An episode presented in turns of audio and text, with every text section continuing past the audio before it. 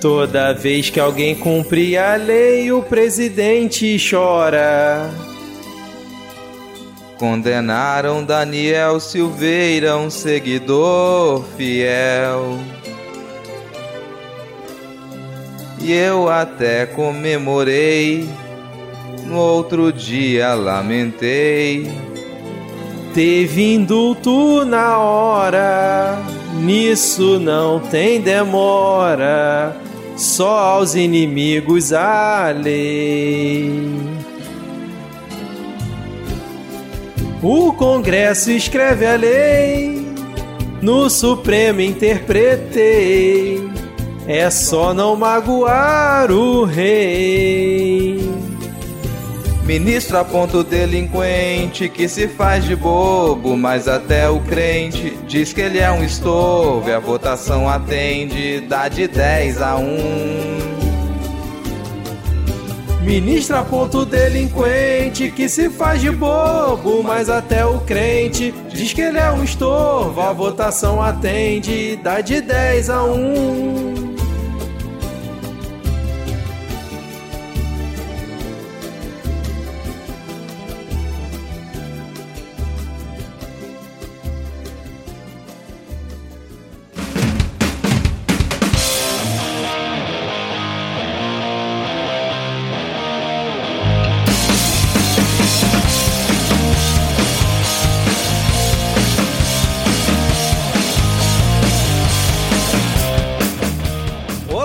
Cidadão e cidadã! Tudo bem? Eu sou Vitor Souza falando diretamente do dia 26 de abril de 2022. Está começando mais um episódio do Midcast Política no ano mais importante da nossa jovem democracia. Aqui nós debatemos os fatos que ocorreram na última semana e que influenciam no cenário da política nacional com muita informação, pistolagem e bom humor no desespero do possível. Vocês acabaram de ouvir mais uma bela paródia aqui no Midcast. Essa homenagem a esse grupo maravilhoso Exalta Samba. Jovem, se você não conhece Exalta Samba, você está completamente errado procure agora mesmo no YouTube e ouça toda a discografia do Exalta Samba. E hoje aqui comigo temos ela, que conquistou ainda mais os ouvintes no programa retrasado, só comentários elogiosos. Ela que fala diretamente da cidade que tem 262 bairros, segundo aqui o Google. Tô falando dela, Ana Raíssa! Seja muito bem-vinda. Dessa vez para ficar, Ana? Não prometo nada. Eu sou aqui nesse governo. Quem sabe amanhã. Vamos ver. E olá, estou de volta. Ai, agradecendo os comentários, eu fiquei muito feliz. A galera gosta, né, quando a gente discorda da galera. Foi pra fazer os colegas ficarem meio pensativos, mas foi, teve uma. A gente teve um retorno bem legal mesmo. É, foi muito bacana. Vamos ver, né? Até onde, até onde a gente acha que o Lula tá certo. E fechando aqui o nosso trio de hoje, ele que fala da cidade que tem nove regiões administrativas e 80 bairros, também aqui segundo um link aleatório no Google, o sempre animado Rodrigo Hipólito. Tudo bem, Rodrigo? Não, não tô bem. Assim, fico feliz com a participação da, da Ana aqui novamente, né? Fixa ou não, fica o um mistério. se ela vai aparecer nos próximos episódios, você precisa acompanhar para saber. Então, você que só tá aqui agora por conta da participação da Ana, para você saber se ela tá aqui no próximo episódio, no seguinte você tem que continuar baixando o, o podcast. Exatamente, cara, exatamente. Hoje não temos participação do Diego e a Arte Ferrer pode ser que apareça aqui, né, Rodrigo? Pode ser que apareça aqui no meio do episódio. É isso, cara. Sempre um mistério aí para quem olha. Então, de repente, no meio do, do programa, a gente ainda tem a, a participação de Adi. Complementar a sua fala aqui, antes de você ah. puxar os, esses recados iniciais. Os reclames do Plim Plim. É, ó, jovem, se você não conhece Exalta Samba, se você não ouviu Exalta Samba, cuidado, porque a gente estava até discutindo aqui possibilidades das pessoas perderem a cidadania brasileira por falta de cultura. Porque se você não conhece as altas sambas, você está ali preocupado, puxando seu mestrado na USP, você está perdendo seu tempo. Inclusive, Ana, como é que você. Qual foi a denúncia que você fez em off aqui do jovem também sobre a Angélica, que eu fiquei chocado aqui? O jovem nunca tinha visto a pinta da Angélica. Mas é o mesmo jovem que nunca viu o Brasil ganhar uma Copa, né? Então, assim, coitado do jovem. O jovem tá jogado. Ninguém mais educa o jovem. O jovem não nasceu mais no país do futebol, ele o nunca jovem viu a pinta da Angélica. Não é levado a sério. Não mesmo. Ai, ai. Lembrando que se você quiser seguir o Midcast nas redes sociais, principalmente se você for jovem, nós estamos no Twitter. Essa, essa, rede, essa rede social completamente jovem e antenada aí, né? E também estamos no Instagram com o perfil podcastmid. É, Ana e Rodrigo, quais são as arrobas de vocês aí? Lá no Twitter, né? Na, na rede jovem, que agora é. É livre? É livre. O cara entrou numa crise de meia-idade e resolveu comprar uma rede social. E eu sou a, lá, eu sou a Ana Raíssa, que é tudo junto com dois N's, dois R's e dois S. É, eu, por enquanto também eu só tô no Twitter. Logo mais, talvez, no Twitter. Vão abrir uma nova rede muito parecida, mas diferente. É uma nova empresa, Twitter, para quem quiser sair do Twitter lá. E provavelmente eu vou ser a mesma arroba que é Lhama na Lama, porque Lhama é o melhor animal. Também me encontra na rede Gugu como Gugu.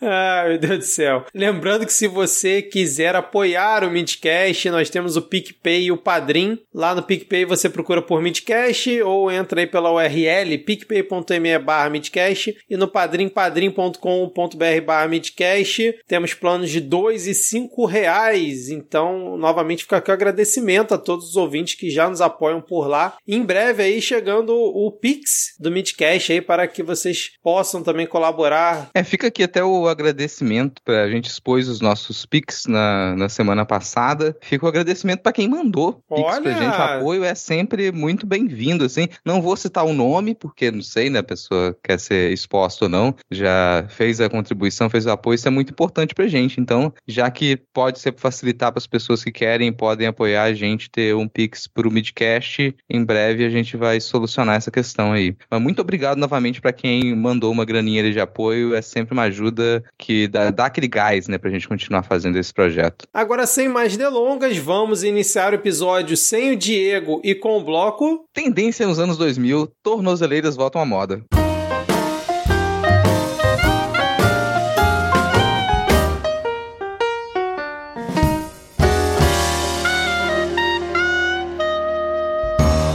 Vamos começar aqui então esse nosso primeiro bloco com uma atualização de notícia passada. Na verdade, teremos várias, né? Mas vamos começar com uma aqui surpreendente, né? Que eu usei como referência um tweet, é, Rodrigo e Ana, já que a gente está aqui, vai falar bastante do Twitter provavelmente nesse episódio, que ele começa assim, urgente, que é uma coisa que o Rodrigo adora. Então, urgente. Rosa Weber atendeu a um recurso de Augusto Aras e arquivou o inquérito que apurava suposta prevaricação de Bolsonaro no caso Covaxin. Inicialmente a ministra disse que não aceitaria o pedido de arquivamento, a gente citou aqui, né, alguns programas atrás, mas atendeu a PGR que agora deu outro motivo para arquivar o caso. Na decisão, Rosa Weber diz que Augusto Aras deu novo motivo para arquivar o caso: carência de justa causa. A jurisprudência do STF obriga a ministra a acatar esse argumento e a acatar a PGR. Rosa Weber, porém, ressalta que o caso pode ser reaberto se novos indícios surgirem. Mais um uma que não deu em nada, né? Agora finalmente chegamos à, à reta final, provavelmente, né? A linha de chegada desse caso que não deu em nada. Provavelmente, assim, mas surpresa não é. Sabia que teria uma pressão ali, mas é muito difícil de você é, comprovar que ele estava realmente informado dos fatos, precisava de muitas outras provas ali para poder demonstrar que ele realmente poderia ter agido para impedir alguma coisa e não agiu, né? Então isso já era, ficava pressão na época, mas não, não é nenhuma surpresa. Eu gosto é que diz que, que ela fala, né, que olha, se aparecer uma justa causa pode ser reaberto, o que sabemos que não vai acontecer nunca, né? Então assim, na volta a gente compra, na volta a gente prende. O que eu fico pensando é que, né, Lula e Elon Musk, acho que são os assuntos assuntos da semana, por motivos diferentes. Muito se fez piada quando o Lula falou que não sabia do, do mensalão, porque, né, ninguém vai chegar pro presidente falar então. Exato. E assim, ah, como que o cara não sabe? E kkk, e grande parte da esquerda também ficou nessa de que ele devia saber, que ele devia ter, sei lá, né? Só que nós temos mais um caso, ou o caso de um presidente que nada sabe, nada fez, e mal vê o filho, até quando o filho filho cai, né, na, nas graceiras. Ah, mas eu nem vejo, mora no Rio, mora não sei aonde, mora com a mãe, não sei. Sabe nada, só que agora, tudo bem, né? É, do, o palco bate em Chico, não dá em Francisco. É, no próprio caso da Dilma, na época do Petrolão também, né? É. Que é, ela era obrigada a saber o que estava acontecendo nas diretorias ali da, da Petrobras e todos os esquemas, obviamente, né, cara?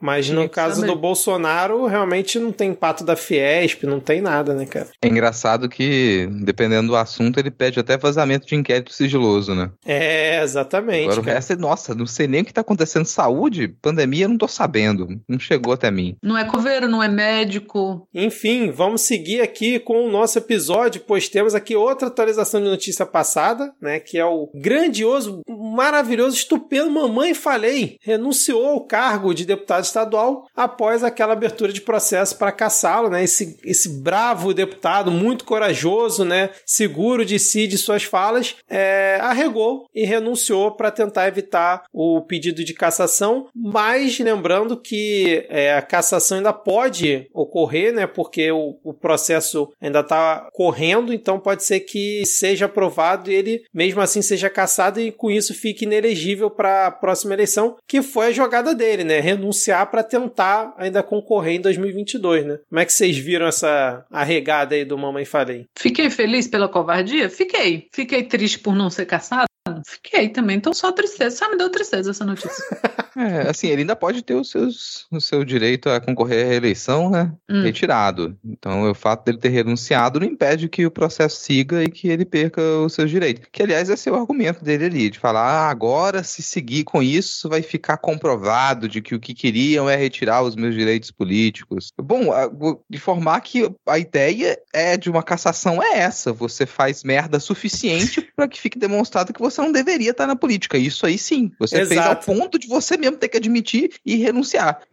então, assim, se quer ter o mínimo ainda de hombridade, será que tem? Ele duvido muito. Era você simplesmente falar, nem precisa, gente, se, se dar o trabalho de caçar os meus direitos políticos, não, porque eu não vou mais concorrer, não. Bom, vamos seguir então aqui. Tem mais alguma atualização sobre esse caso? Não, né? É isso, o processo ainda está correndo, ele ainda pode ficar inelegível de acordo com a, com a lei da ficha limpa, né? Qual é o próximo tópico que nós temos aqui? Ah, chegamos nele, né? Um dos temas principais aqui do nosso episódio, que eu fiz um adendo rapidinho né, na semana passada, né, né? Temos aí uma homenagem, tivemos aí uma homenagem na paródia, né, em relação a ele, pois Daniel Silveira, o bombadão, como diz lá o Medo e Delírio Brasília, né, foi condenado à perda do mandato e dos direitos políticos e a oito anos e nove meses de prisão. Xandão tava com a caneta pesada, né, na hora de botar lá a sugestão, né, de sentença dele. Quase todos os ministros acompanharam, né? A decisão foi por 10 a 1 em condenar o Daniel Silveira, incluindo o voto do André Mendonça, terrivelmente evangélico. Só que ele disse que não precisava ser tudo isso, de oito anos, né? Podia ser ali dois anos e meio, alguma coisa assim que ele sugeriu. Mas Daniel Silveira foi condenado. Primeiro, quer saber como é que vocês viram essa condenação? Se surpreenderam com o André Mendonça votando a favor da condenação? E o que, é que acharam dele se justificando depois no Twitter. O ministro da STF foi justificar o voto que ele deu porque a galera pressionou muito, né? Ficou terrivelmente decepcionada. Cara, não foi uma surpresa, pelo menos a parte da condenação. A parte do André Mendonça foi um pouco. Eu acho que vale, depois de um tempo, a gente conseguir observar melhor qual vai ser a postura do, do André Mendonça. A gente já comentou em alguns episódios, episódios passados, essa, essa dúvida sobre o, a atuação dos ministros do STF na medida em que os governos passam. Porque ele recebe essa indicação agora e, na maior parte do tempo, está totalmente alinhado na defesa das pautas do governo. Mas o que, garante que ele vai continuar tão alinhado a esse tipo de pauta ultraconservadora agora? Porque, novamente, governos mudam e os ministros continuam lá. Pode ser uma sinalização de que o Mendonça seja o tipo de ministro que ele vai tentar se afastar desse tipo de radicalismo para poder ser respeitado na corte futuramente. Que é, o sujeito tem que, tem que pensar nisso. Bom, você vai estar tá ali durante alguns governos. A sua, a sua perspectiva é de durante toda a sua trajetória no STF, você não ser levado a sério, você ser uma chacota porque foi colocado lá para poder defender as ideias de um energúmeno, ou você vai mudar a sua postura e buscar de repente nas próximas décadas décadas ter uma trajetória que te permita sair do STF com algum respeito. Isso é de interesse, inclusive, para a população evangélica. Você ter um ministro do STF que ele assume pautas evangélicas, assume a postura, mas ele não deixa de atuar com seriedade. É de interesse para o público evangélico isso, e talvez o André Mendonça ele, ele pense nessa, nessa margem né, mais longa aí para sua atuação. Agora, já com o indulto, eu honestamente me surpreendi. Eu achei que iam jogar o Daniel Silveira como carne de canhão ali, não iam abraçar ele, não iam gastar um indulto com Explique ele. Explique para o ouvinte o que foi o indulto, você já introduziu aí, vai que a pessoa que está ouvindo ah, não acompanhou, né? Bom, saiu a condenação do Daniel Silveira e no dia seguinte já saiu um decreto presidencial com perdão. Inédito. Inédito, nunca havia sido utilizado. Essa é uma prerrogativa do, do executivo. O presidente ele realmente ele pode dar o perdão para condenados. Existem certas margens para isso, tem que se observar certa, certos parâmetros ali que podem não ter sido observados nesse indulto, mas o fato é que o Bolsonaro ele gastou uma ficha ali com o Daniel Silveira, uma ficha forte. Pela primeira vez na nossa jovem democracia, um presidente usa o decreto do perdão para poder é, retirar a condenação de um dos seus aliados. Individual, né? Individual, é uma coisa assim. Pensar o Daniel Silveira, ele não tem tanta relevância para se gastar uma cartada dessa, ou tem? Vai ficar aquela, aquela dúvida. Tem uma, um ponto que ficou surpreso também de você ter jogado uma carta tão poderosa para salvar o Daniel Silveira, que é isso abre margem para que outros condenados, outros aliados do presidente, eles recebam indulto também. O que, que a gente vai ver até o final do ano? A gente tem a expectativa de que ele não ganhe as eleições, mas se há uma disponibilidade de tão facilmente mandar uma canetada e assinar um, um decreto inédito assim, imagina para condenações piores, para figuras que elas têm muito mais peso, têm costas muito mais quentes do que o Daniel Silveira. Então isso me surpreendeu. Achei que iam jogar ele como carne de canhão, não iam ligar para ele. Tem coisas a serem analisadas com relação a esse indulto também, né? Porque será que foi observada a constitucionalidade do decreto? Talvez não. Você já tem pedidos para que isso seja revisto, mas de imediato que a gente sabe, o decreto ele foi assinado, você perdoa a condenação, ele não vai para cadeia. Mas isso não significa que os direitos políticos dele e outras penas que elas estão ali nessa condenação, elas sejam eliminadas. Então ele teria que continuar a usar a tornozeleira eletrônica, ele ainda ele não poderia mais ser eleito, então ele perde seus direitos políticos também. Isso aí o decreto ele não abarcaria. Mas no momento parece tudo muito confuso. E a, a Rosa Weber, de novo, ela né, pediu já pro, pro imbecil se pronunciar e, e explicar que, que perdão não é esse. E que, assim, que é uma coisa que eu acho que não vai acontecer. Ele já foi chamado para explicar outras ações dele e ele, foda-se, não acho que ele vai explicar, porque não tem muito argumento. Eu fiquei surpresa também com, com isso, não esperava, porque ninguém esperava, né? Mas eu acho que, que o Daniel Silveira, a figura dele pra gente, ou pra política, ou ela é irrelevante. É um, é um imbecil que tá lá, mas eu acho que pro bolsonarismo ele tem, sabe, esse cara que tá ali desde o início, que, que, que tá apoiando o Bolsonaro desde o início, que não abriu mão, que caça briga na família ainda por causa dele, que, que inferniza a vida dos outros, que enche o saco no trabalho. Eu acho que para esse tipo de cara, o Daniel Silveira ainda tem um apelo. Então, por mais que eu também achasse que ele ia ser jogado para as cobras, foda-se, porque, né, a gente sabe que que, tirando o Acef e o Queiroz, todos os, o resto foi. Mas só lembra do Bibiano, né? Final do Bibiano chorando. Puta, que papelão. Mano, capitão. Eu fiquei, eu fiquei semanas repetindo isso aqui em casa. Oh, capitão. E os Weintraub agora também? Puta Nossa, merda. Chorou, xingou minha mãe. Mas ah, eu vou votar nele. Minha... Me chamou de filho da puta, mas eu vou votar nele.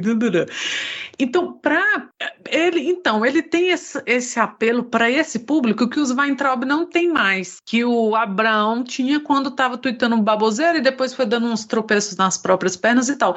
Mas eu acho que pro Neandertal raiz, né, o cara que até hoje usa a camiseta do Bolsonaro, faz arminha com a mão, uma coisa que já se tornou caricata, ele ainda tem esse apelo. E para quem provavelmente está pensando no Senado e quer desgraçar mais ainda por mais oito anos, pelo menos, esse, né, a, o que sobrar aí, as palafitas da República, é, eu acho que, que foi importante isso. Não sei de quem veio a ideia, com certeza não foi do Bolsonaro, porque eu acho que por ele, pessoalmente, ele tinha deixado para lá, tipo, se fode aí. É, porque ele já tinha sido preso até, até então é. tinha feito é, nada, né? Dormindo no, dormindo na Câmara, passando perrengue, reclamando que a Câmara é curta, esse tipo de coisa. Então, assim, passou esse monte de perrengue para do nada vir esse Deus Ex Machina aí, opa. Então, não sei de onde veio. Eu acho que tem é, é um, um, zelo ainda por esses 20%, sabe, que não larga o osso. E deve ser por isso, porque não é por outro, né, por outro eu motivo. Eu fico pensando também, na medida em que você fala que...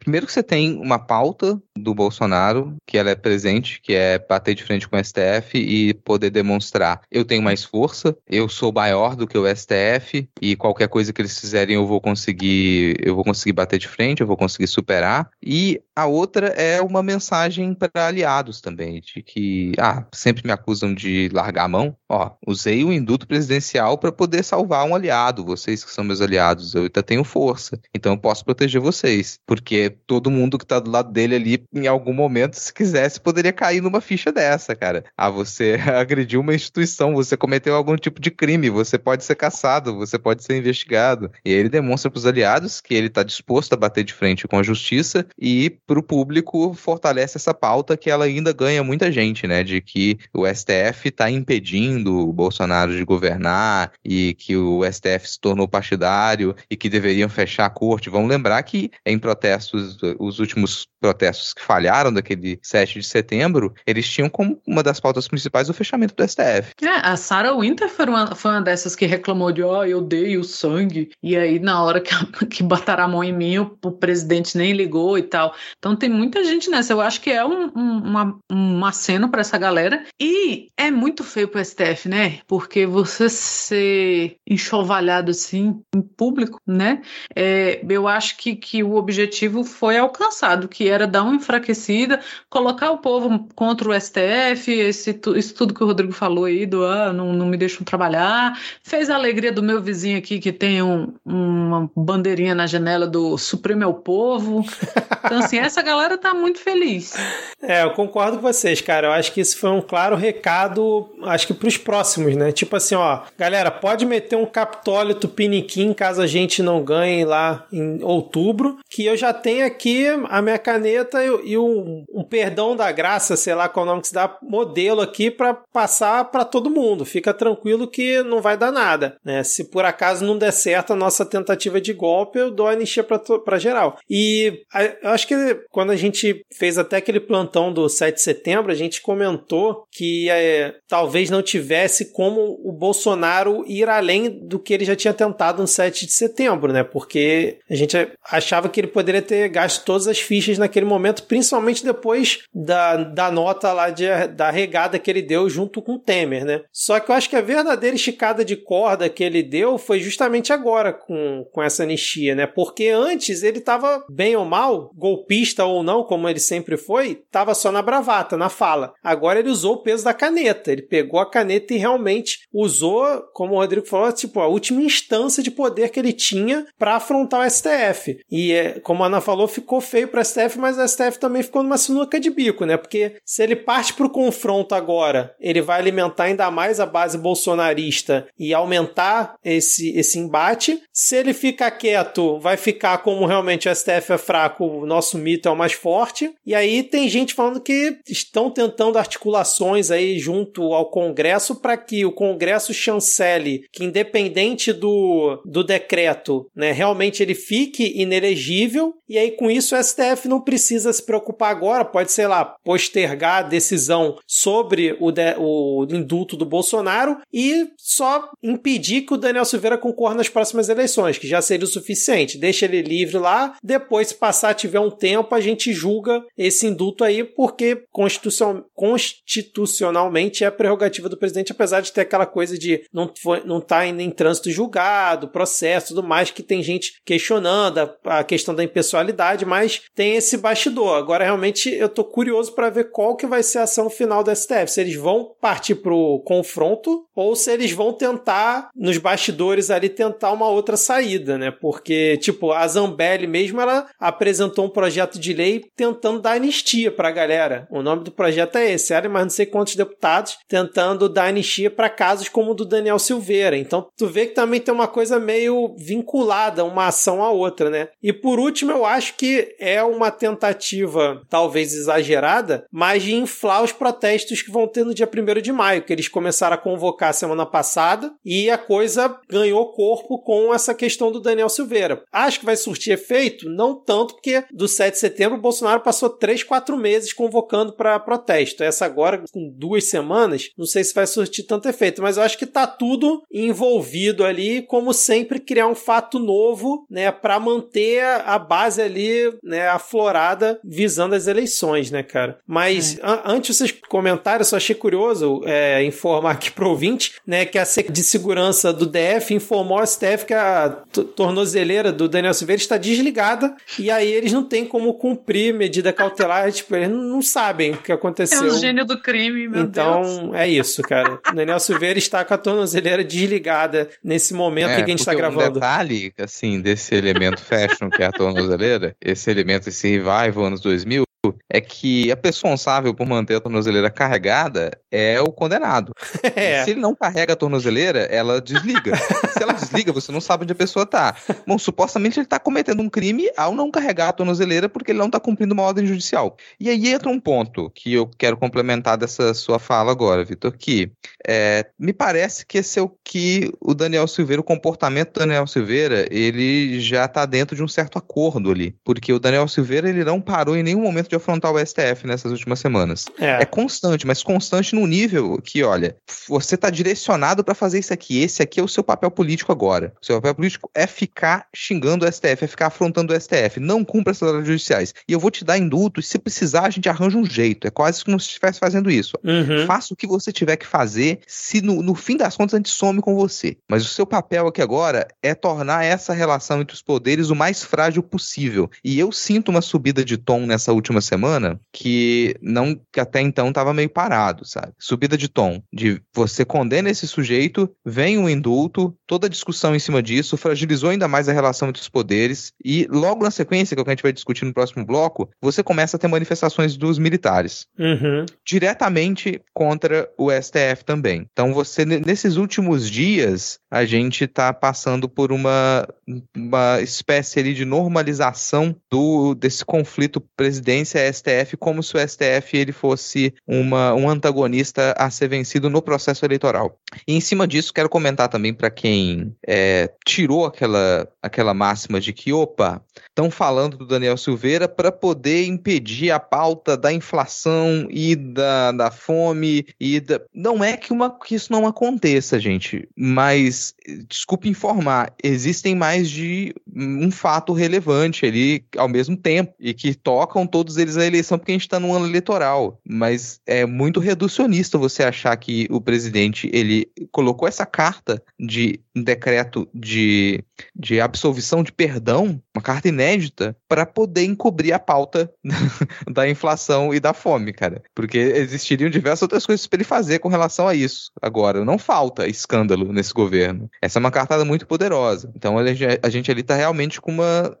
A intenção não é só essa. E não daria para você ignorar. Não é falar, nossa, vamos ignorar isso aqui agora e, focar só na campanha que é falar sobre inflação e fome. Mantenha esse foco, mas você ignorar essas outras movimentações institucionais, que elas são extremamente perigosas, elas estão acontecendo nesse momento, é você virar as costas enquanto o tiroteio está acontecendo. Tipo, cara, você vai levar na nuca. Não dá para virar as costas nesse momento. Você tem o presidente da República afrontando descaradamente a Suprema Corte do país, com na boca de protestos do primeiro de maio agora, que com certeza vão pedir o fechamento da corte. E os militares embarcando na onda, indo contra a Suprema Corte também. Isso é um tiroteio acontecendo. Você vai virar de costa porque, bom, a gente tem uma eleição para ganhar e a gente não pode falar disso agora, vamos ter que focar nas pautas que trazem eleitores. Nesse ritmo, vai saber se você vai conseguir ter uma eleição ou se ela vai poder ser aceita feita, porque você não vai ter mais justiça superior no país. Mas, ô, Rodrigo, uma coisa que me irritou um pouco, como sempre nessas histórias, que o Bolsonaro ultrapassa um limite e aí vem os especialistas para tentar normalizar o assunto, né? Não, realmente discutir racionalmente a atitude do Bolsonaro, sendo que é uma aberração do início ao fim, né, cara? E aí é aquela história que a gente já conversou, né? Você vai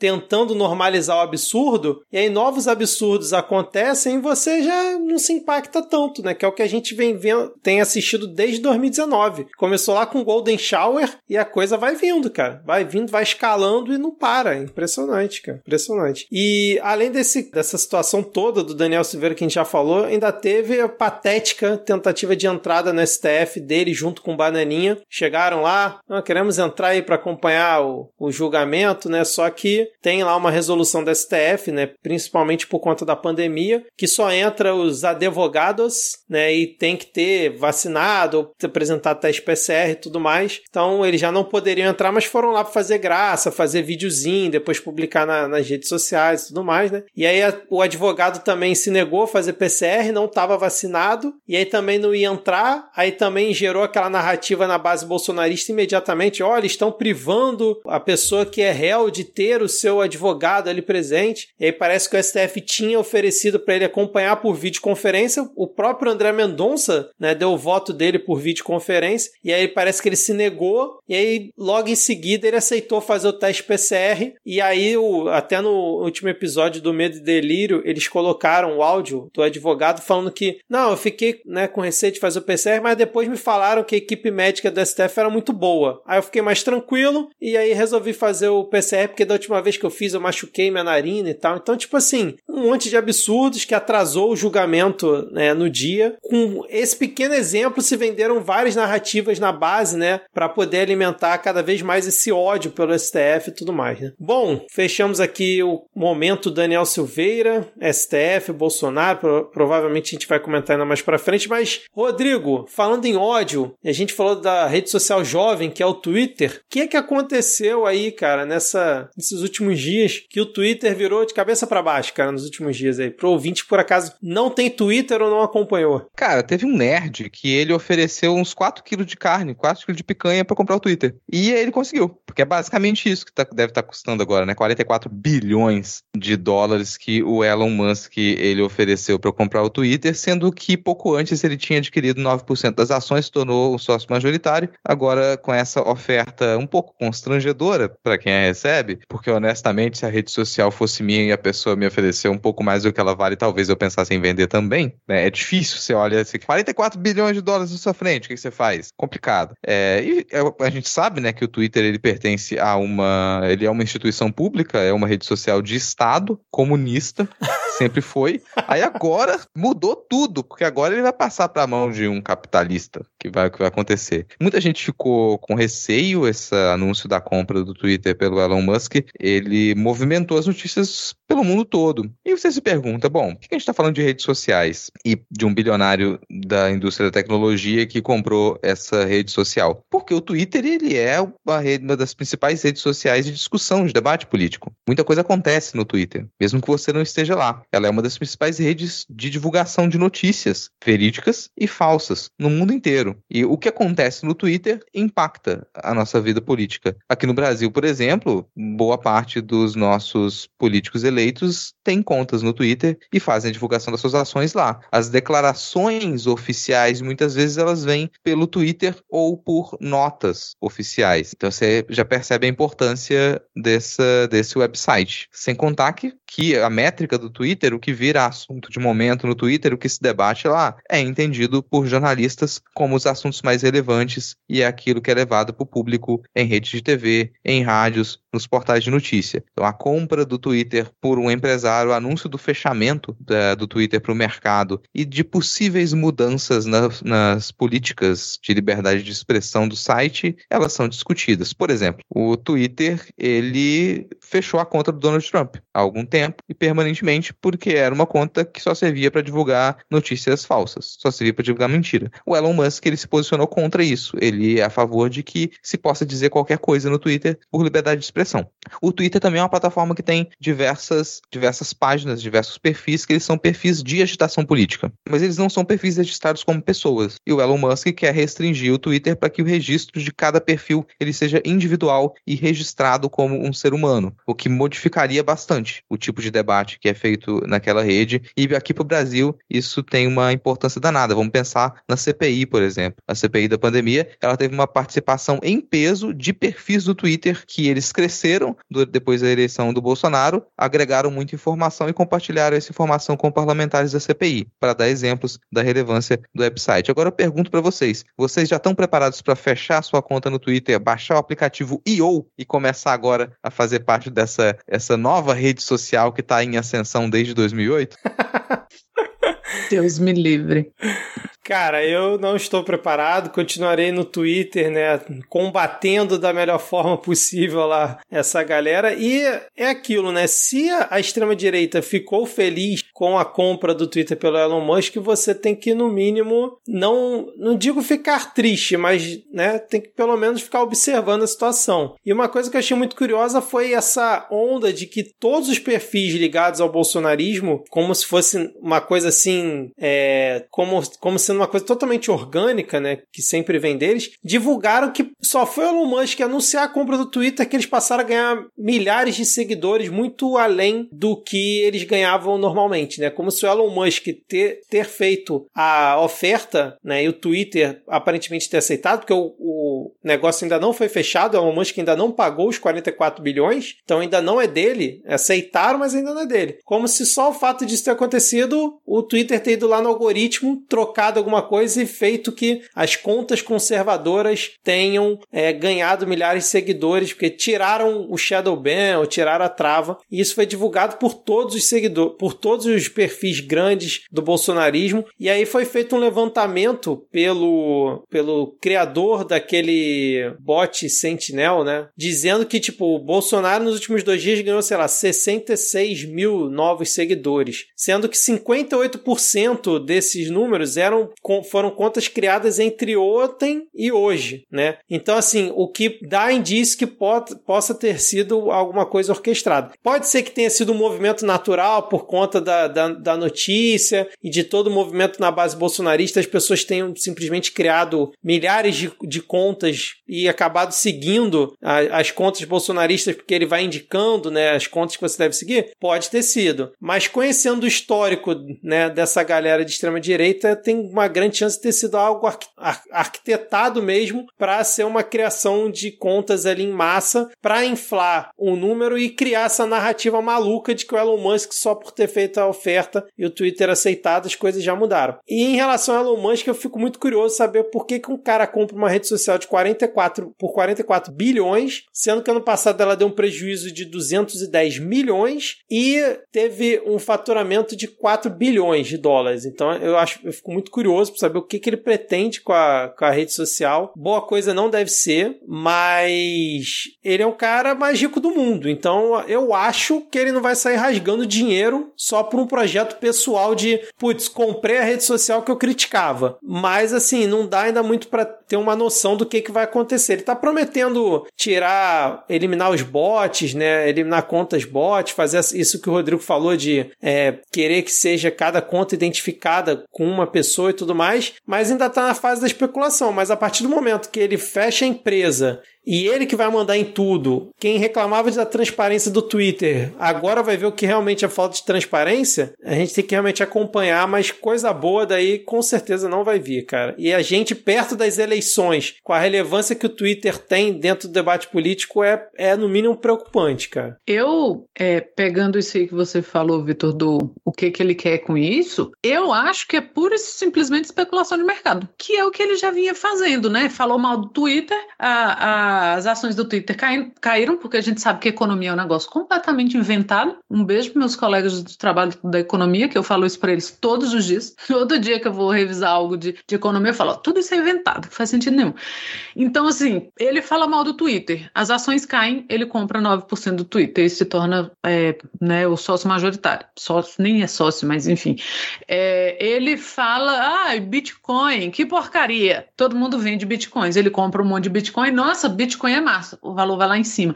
Ele quer ficar nessa palhaçada e nessa pataquada porque ele já tinha sido ameaçado de ser proibido de fazer isso. Porque a mão invisível do mercado é na cara dos outros. Lá nos Estados Unidos não é assim. Então, aí ele vem com todo esse papo de liberdade de expressão, de blá, de nananã, aproveitando que a galera adora um bilionário para puxar saco, né? Ainda mais esquisitão, essa pegada excêntrica, nunca fez nada na vida. E, e ele vai continuar nessa especulação. Nossa, que porcaria X. Aí aí valor sobe, valor desce, ele compra, ele vende, e ele vai ficar fazendo isso até o momento que ele cansar. Eu, assim, desde o início, para mim, assim, eu tenho, eu tenho pensado muito nisso. Quanto aos perfis bolsonaristas, conservadores, o caralho a quatro que ganharam não sei quantos. Ó, oh, flash mob de doido. Isso for orquestra. Eu, eu vejo, né, que, que agora a gente não tem tanto, mas se a gente puxar da memória uns dois anos, os dois primeiros anos dessa desgraça que a gente entrou, depois das eleições, o que que acontecia muito? O tal do porteiro da minha prima foi trocar um pneu, o pneu estourou, ele morreu e falaram que tinha morrido de Covid. E você via essa resposta padronizada em vários bots. E o que é mais preocupante, você tem isso é orquestrado, você tem bots fazendo isso, você tem pessoas que recebem dinheiro para fazer isso e pessoas normais, a tia, o tio, o seu Zé, começam a replicar sabendo que é mentira. Começam a replicar que o, o porteiro do meu primo morreu de acidente, falaram que é Covid. O cara sabe que não foi e ele começa a postar no, no perfil dele. E isso acontecia muito e, do, sei lá, acho que do passado, respostas padronizadas. E agora, com essa ideia aí do ah, eu ganhei 50 mil pessoas hoje, obrigada Elon Musk, é assim, é meio isso. Os caras criaram esse monte de perfil, botaram esses figurantes para falarem isso agora com textos diferentes, mas que dizem a mesma coisa, porque antes era exatamente o mesmo texto, inclusive o mesmo erro, porque toda vez que Carlos subia uma hashtag com erro de digitação, eu ó, achava maravilhoso. Tanto, né? Hip pavão misterioso fazia muito isso. Sim.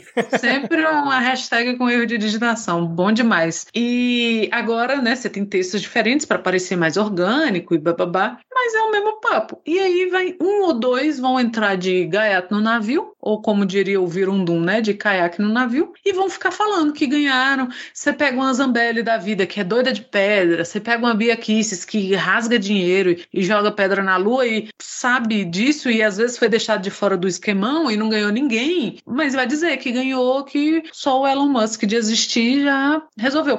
Por quê? Para a grande massa de pessoas que veem esse, né, sei lá, sou uma pessoa normal que está passando meu feed no Twitter. Sai no jornal que o Elon Musk comprou o Twitter, a galera eles acham que o off-pix já foi feito. Não é dele já, ele comprou, né? Então, daí que você vai chegar com esse monte de birulebe e falar, então, mas ele não comprou ainda. Não, ainda, sabe? No, o trâmite não é assim que você vende uma coisa bilionária. Não, para eles já comprou, já se mudou o algoritmo e e é o que você falou, a extrema, a extrema direita está feliz com isso, a gente só tem que ficar triste, porque vai ser mais uma eleição daquelas. É, e assim, gente, nem o Twitter, nem nenhuma rede social, ela é orgânica. Tira isso da cabeça, sabe? Ah, nossa, agora o Twitter vai deixar de ser orgânico. Nunca foi, nunca foi. Assim como o Facebook nunca foi, assim como o Instagram nunca foi. E, claro, você pode pensar, vou sair daqui porque esse ambiente vai se tornar infernal. Como se o Twitter ele fosse um, um paraíso, um lugar extremamente agradável. Não é. Agora, tem algumas coisas que pode sim afugentar um certo tipo de movimentação no Twitter, que para mim é um pouco do que afugentou muita gente de esquerda do Facebook. Menos a presença forte de pessoas de direita e mais uma transformação na aparência e nas funções que aquela rede social entrega. Se daqui a pouco começar todos os perfis tocarem musiquinha quando você entra automaticamente, o público pode se irritar, sabe? Daqui a pouco, ah, se você realmente começa só a verificar, você tem que ter uma conta só por pessoa, e se você quiser abrir um outro perfil, você tem que pagar por isso, porque vai se tornar uma rede empresarial e com um algoritmo totalmente totalmente empresarial, como o Instagram, por exemplo, isso pode fazer com que cresça em público, mas afugentar um outro tipo de, de discussão, que às vezes é o no qual a gente está inserido, né? E que causa essa ilusão pra gente de que a coisa é orgânica. Então hoje o que me preocupa mais é menos essa discussão de, nossa, vou abandonar o Twitter porque foi comprado por um novo bilionário, e mais, o que, que essa rede ela pode se transformar no ano que vem, nos anos seguintes, para que a gente tenha cada vez menos espaço para debate, menos espaço para discussão. E isso, isso é, é, é, preocupante porque a gente já tem uma dificuldade enorme de realizar a discussão e ganhar espaço com pautas progressistas, pautas de esquerda em outras redes sociais. Se o ambiente do Twitter se transforma nisso também, há uma propensão a quem realiza esse debate, participa desse tipo de debate, sair ou parar de participar tanto, parar de engajar tanto. A gente já tem um engajamento pequeno com pautas progressistas de esquerda no Twitter e o Twitter continua a crescer, assim como o Facebook continua a crescer, o Instagram continua a crescer, e a gente diz, simplesmente ignora isso, fala, não, tá lá, é a outra rede, mas continua a crescer. A gente só não tem condição de participar naqueles debates pela estrutura da rede social, menos por uma falta de vontade das pessoas. E se ela se estrutura como o Facebook se estruturou e como o Instagram se estruturou, se torna sim mais difícil de você engajar discussões progressistas, discussões de esquerda. Tomem como exemplo o YouTube também. Quando a gente fala que o algoritmo do YouTube privilegia discurso de ódio, discussões de extrema direita e discussões falsas, muita fake, isso significa que por mais que você se esforce para engajar discussões progressistas, discussões com base científica, você não vai conseguir ter o mesmo impacto que discussões falsas, discussões escandalosas e discurso de ódio. É feito para funcionar daquela maneira. Isso desestimula, que vai a pessoa abre um canal do YouTube para tentar fazer uma boa divulgação, e ela nunca consegue os mesmos resultados e não vai conseguir. Pense o algoritmo desse jeito, gente. Não é assim que essa, que essa disputa funciona. Então isso sim me deixa preocupado, mas não para agora, para esse ano. Isso eu penso para daqui para os próximos 5, 6, 10 anos, porque a gente tem muita coisa pela frente para fazer e a gente precisa ter estímulo para continuar a trabalhar, puxar discussão em rede social. Não tem como fugir disso. Tem como falar, vou simplesmente abandonar o Twitter e todas as redes e achar que você vai conseguir, nos tempos atuais, fazer alguma diferença, puxar discussões que elas vão impactar em larga escala. Trabalho de base presencial é importante, mas ignorar como que a comunicação funciona hoje é estupidez. Perfeito, cara, perfeito. Eu só reforço que assim, eu tô preocupado por conta da nossa eleição, né, de realmente ter alguma mudança nesse meio do caminho, porque tem midterms nos Estados Unidos em novembro também. Então, vai saber o que que esse louco vai querer fazer aí, né? Mas torcedor, calma, né? Nada de ficar falando mais mastodon. Aí, porra, tu entra lá, assuntos do momento, mastodon. Tipo, menos, né, cara? Menos, por favor. Não, também não vamos se desesperar, né, cara? O Twitter já é uma merda. Então, não tem muito por que chorar também, né? como o Rodrigo muito bem falou. Vamos seguir aqui, ó. Macron reeleito na França. Hoje não tem ad, então, para dar maiores detalhes, mas a gente comentou semana passada que ia ter o segundo turno. Ele foi reeleito com 58,6% dos votos. A Le Pen teve 40 41%, crescimento em relação à última eleição. A cada eleição, a extrema-direita vai crescendo mais, de 5 em 5 anos vai tendo uma evolução. Já chegou bem próximo. Então, assim, sei lá o que, que vai acontecer na França nesses próximos anos aí, porque o Macron ele já tinha uma rejeição muito grande, né? Ele foi eleito, já pau já quebrou lá em Paris, o pessoal já protestando, enfim. Mas, né, aparentemente, né, para a política global, vamos dizer assim, talvez o Macron seja um, um remédio menos amargo, né, do que, a, do que a Le Pen. Enfim, não tem mais passaporte vacinal no Rio, Rodrigo. A gente vinha falando aqui, né, alguns programas. Ontem, o Eduardo Paz definiu que não, mais, não precisa mais de passaporte vacinal para entrar em lugar nenhum. Tá abolido isso aqui no Rio, esse negócio de Covid. Esquece, cara. Que Covid? O que é Covid, né, cara? Então, abolido aqui no Rio, outras cidades não, não, não cobraram desde o início, outras cidades também caiu exigência, agora no Rio de Janeiro, né? E agora, para fechar esse nosso bloco, temos uma, uma notícia assim, cara, que o roteirista do Brasil, às vezes acha que ele não pode superar, mas ele vai lá e cumpre a expectativa, cara. O senhor ex-ministro Milton Ribeiro resolveu ir para o aeroporto para embarcar, levou na sua malinha uma arma carregada, e aí na hora ali do check-in, aquela confusão toda, parece que já tinha avisado anteriormente que iria levar a arma, ele foi manusear a arma, se enrolou, a arma disparou e a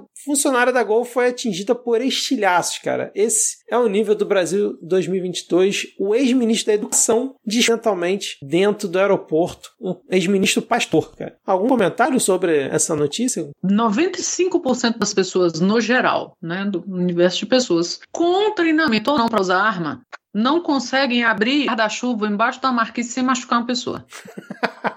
Qual era a chance de não acontecer uma merda dessa?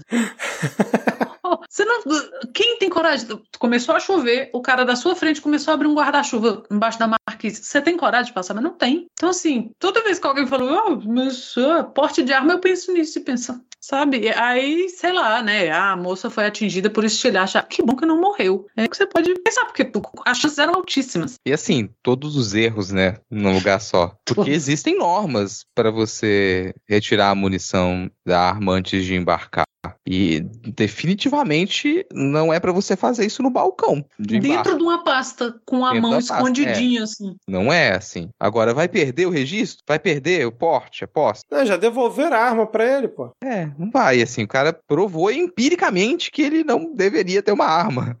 Que é, é uma frase, cara, é assustadora de se dizer. O sujeito provou empiricamente que ele não deveria ter porte de arma. O sujeito que é ex-ministro da Educação, pastor e ex-militar. Vai lembrar é. isso. Sabe, é. Cara, é um combo assim de absurdos numa notícia só. Surreal. Enquanto isso, CPI do MEC nada, Bolsolão do MEC rolando aí tranquilo. Isso é uma notícia nova hoje no, na Folha de São Paulo. Deixa eu pegar aqui, ó. É, pastores estiveram menos 127 vezes no MEC e no FNDE nos últimos três anos. Aí fizeram as contas que isso daria pelo menos uma vez por semana. Tinha um pastor lobista lá no MEC ou no, FN, no FNDE, né? Ou aquele Ailton Moura ou o Gilmar Santos. E a coisa continua aí como se nada tivesse acontecendo, nada tivesse acontecido. Impressionante, cara. É isso então, fechamos aqui esse nosso primeiro bloco com todas essas atualizações, coisas novas, rede social do futuro vem bombando. E agora, Rodrigo, pra onde que a gente vai, cara? A gente vai pintar meio fio.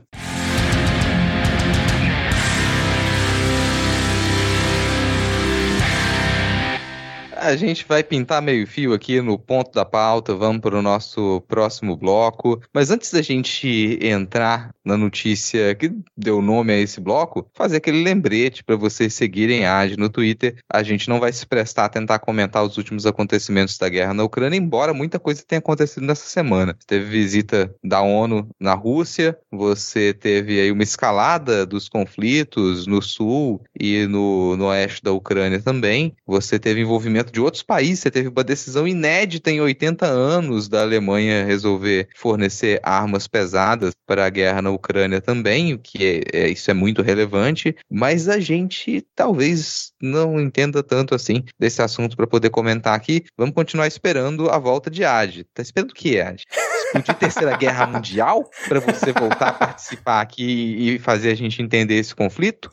Vê se no próximo episódio rola. Mas enquanto isso, siga um perfil de Ade no Twitter Twitter, enquanto a rede social existe, para vocês se informarem sobre o que tem acontecido no conflito da Ucrânia, que não acabou, não parou e continua a ter consequências para a gente também, né? Mas vamos por um assunto que a gente já está acostumado a comentar. A gente vai falar das eleições, vão dominar aqui o nosso último bloco do, do programa, o último bloco de notícias do programa. E aí, relacionado às eleições, a gente comentou agora há pouco desse conflito entre a presidência da República e o STF, e o STF ele continua sob ataque, continua o centro das atenções. Uma das coisas que aconteceu essa semana foi que o, o Barroso, o Luiz Roberto Barroso, ele em um evento em uma universidade alemã, ele deu algumas declarações e essas declarações envolveram as Forças Armadas. Ele basicamente disse que as Forças Armadas elas poderiam estar sendo orientadas ali a desacreditar o processo eleitoral. Então estariam envolvidas nesse tipo de notícia falsa, de pressão para que o processo eleitoral no Brasil ele seja colocado sob suspeita, o que teria consequências desastrosas, dependendo do resultado das eleições. Tem algumas outras falas dele também nesse evento, como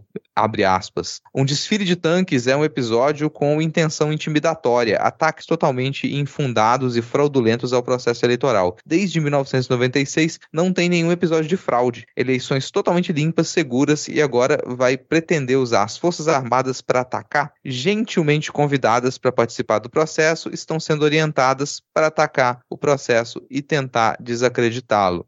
Isso é uma declaração em um evento, não teve nenhum, não citou o nome de ninguém não disse quem está orientando as Forças Armadas. Poderia ter ficado por isso mesmo? Poderia, mas as Forças Armadas no Brasil, elas já faz um tempo são acostumadas a declarações políticas. Afinal, a gente tem um monte de general participando do governo. É comum, estranhamente comum, que grandes jornais eles chamem generais e outros militares para darem opinião sobre o que está acontecendo no cenário político. Militar não deveria dar opinião nenhuma sobre o que está acontecendo no cenário político. Deveria escalar, mas a gente já pegou o costume, já normalizou que não só participem do governo mesmo estando na ativa, quanto opinem sobre o que tem acontecido em um ano de eleição. Isso é muito preocupante. E depois da declaração do Barroso, veio essa nota das Forças Armadas que funcionam praticamente como um ataque. Quer dizer, opa, falou da gente, não pode falar qual é. Se falar, a gente vai começar a pegar pesado. Você tá puxando a corda de lá, a gente vai puxar de cá também. Nessa declaração assinada, né, pelo o ministro da Defesa, Paulo Sérgio Nogueira de Oliveira, diz que o